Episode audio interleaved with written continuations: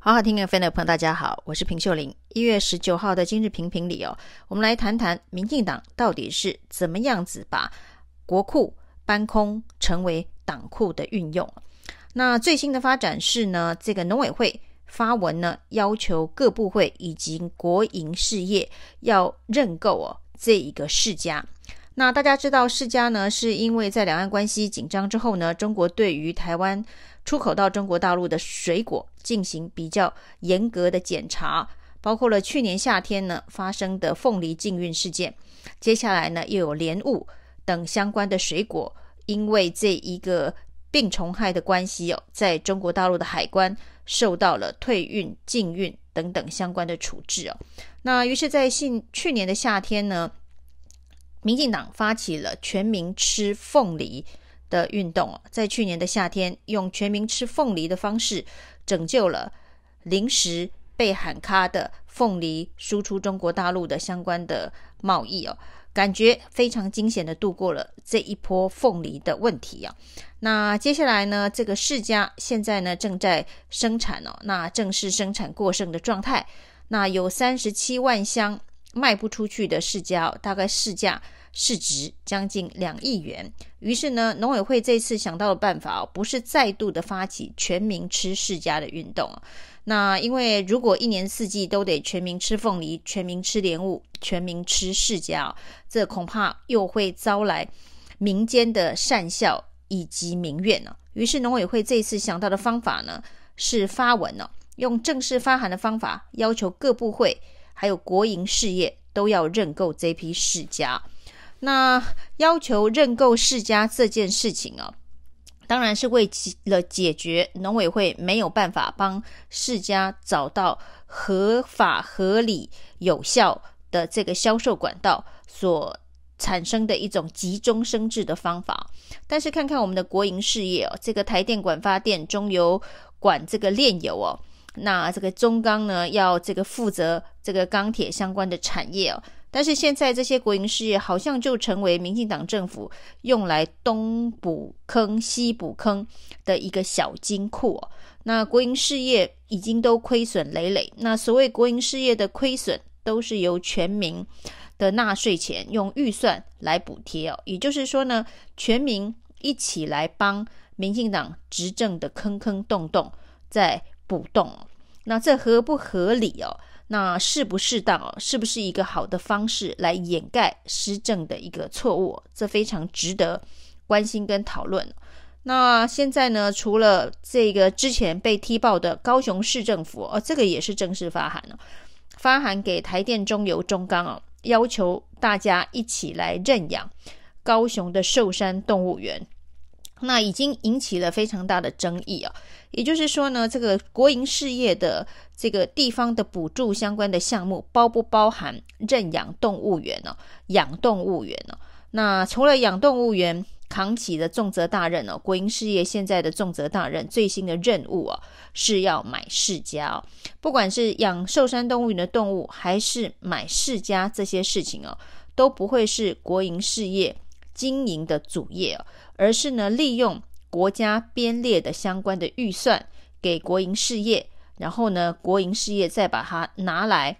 做这一个转手的用途哦，去协助民进党政府去处理两岸关系紧张所造成的水果滞销问题，去处理哦高雄寿山动物园长年年以来被诟病哦虐待动物的形象哦，那这些事情呢，如果都循正常而合理的管道，政府的这一个各个单位哦，应该要做长远的规划与计划，包括高雄的寿山动物园，如果没有办法做好这个动物保护，做好动物的生命教育的相关的这一个规划的话，就算你花了再多的钱，要国营事业来出钱盖动物园哦，也会被视为不乐之捐之外哦。那并不能够增加寿山动物园的整体形象。那至于凤梨、释迦这些水果，如果每年都得靠国营事业采购的话，未来呢，国营事业是不是都要设一个水果水果采购部门呢？那随时针对农委会这些滞销的农产品来进行采购。那所谓的台农发根本就可以把业务外包给国营事业就好。所谓的台农发是要协助台湾的农民，那由农委会来设置的一个子公司，最主要是要推广台湾的水果到国际市场上面的行销通路。那现在呢，往外推不出去，于是呢，就用内循环的方式啊，内循环的方式就是由国营事业自己来认购。所以呢，就是民进党政府呢右手所造成的政策失误或者是政策失败，由左手国库里头的钱来填补。那这个过程哦，甚至不需要向农民道歉哦，不需要向全民道歉哦，因为他就是用一个呃国库的钱来填补政策上面的失误哦，那把失误给掩盖过去。也就不需要针对这个错误的政策，或者是无能的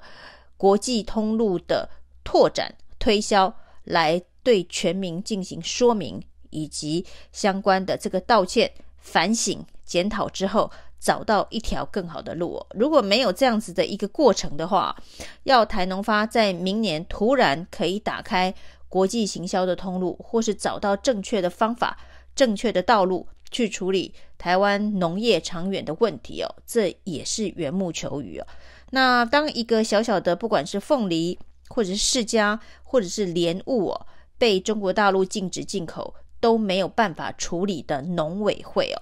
接下来如果真的要进行所谓的 CPTPP 的谈判的话，农委会有能力去为农民的权益发声，为农民的权益把关吗？还是到时候呢，所有呢农业部门在加入 CPTPP 之后所受到的伤害，再请国营事业编列一笔不符合国营事业经营的预算哦，就偷偷的把钱藏在国营事业的预算里头，然后用它来解决农业部门的问题哦。如果是这样子的话，经济部的国营会干脆直接并给农委会好了，这样子呢，使用起来可能是更加的有效率哦，指挥。上下一条边哦，当农委会需要什么样的资源哦，哪一个农业部门，哪一个农产品，在这一个行销推广上面，或者是这个生产辅导这一个量化的规划上面出了问题哦，出了包，就由他直属的国营事业单位来处理，来解救就好了。所以呢，经济部是不是该考虑把国营会的相关的组织的指挥权直接交给农委会来运用好了。不过呢，这对高雄市政府来讲，可能呢也会有意见呢。那不然把其中一家国营事业这一个分割交给高雄市政府来运用也可以哦。那另外我们前几天提到的，就是有关于周玉蔻的放言。它的标案当中哦，大部分也都是国营事业，所以在民党政府主政之下的国营事业哦，这个业务真的是包山包海哦，要养动物，要这个养媒体，养侧翼媒体，那还要买释迦哦，那这就是另外一种形式的所谓的国库通党库哦，拿国营事业、国营预算、国库的钱来补贴跟民进党政策。相关施政的不利哦，那这是帮民进党的施政来收拾残局，或者是呢帮民进党来这个支付兄弟茶的需求哦。那这之前不久前呢，这个台大的经济系的教授，这个名教授张清熙哦，不幸的在这个捷运上心肌梗塞哦。那可以看到呢。绿营的政治人物哦，个个跳出来缅怀张清熙哦。那张清熙之所以在党外时代一直到民进党执政的过程当中，是一个赫赫有名的这个经济系的教授，跟他写过的一本书有关系哦。这本书叫做《解构党国资本》。那《解构党国资本》呢，这个当时呢。党外民进党人人奉为圣经哦，要解构国民党的党国资本、国库通党库的连结哦。现在看起来呢，格外的讽刺哦。这本书还在，张清熙教授人已经不在哦。但是呢，之前呢，国民党的党库通国库这件事情呢，被民进党彻底的打趴解构了。但是呢，民进党建立了另外一套。党库通国库的方式，而这一套方式更加的精密，更加的这一个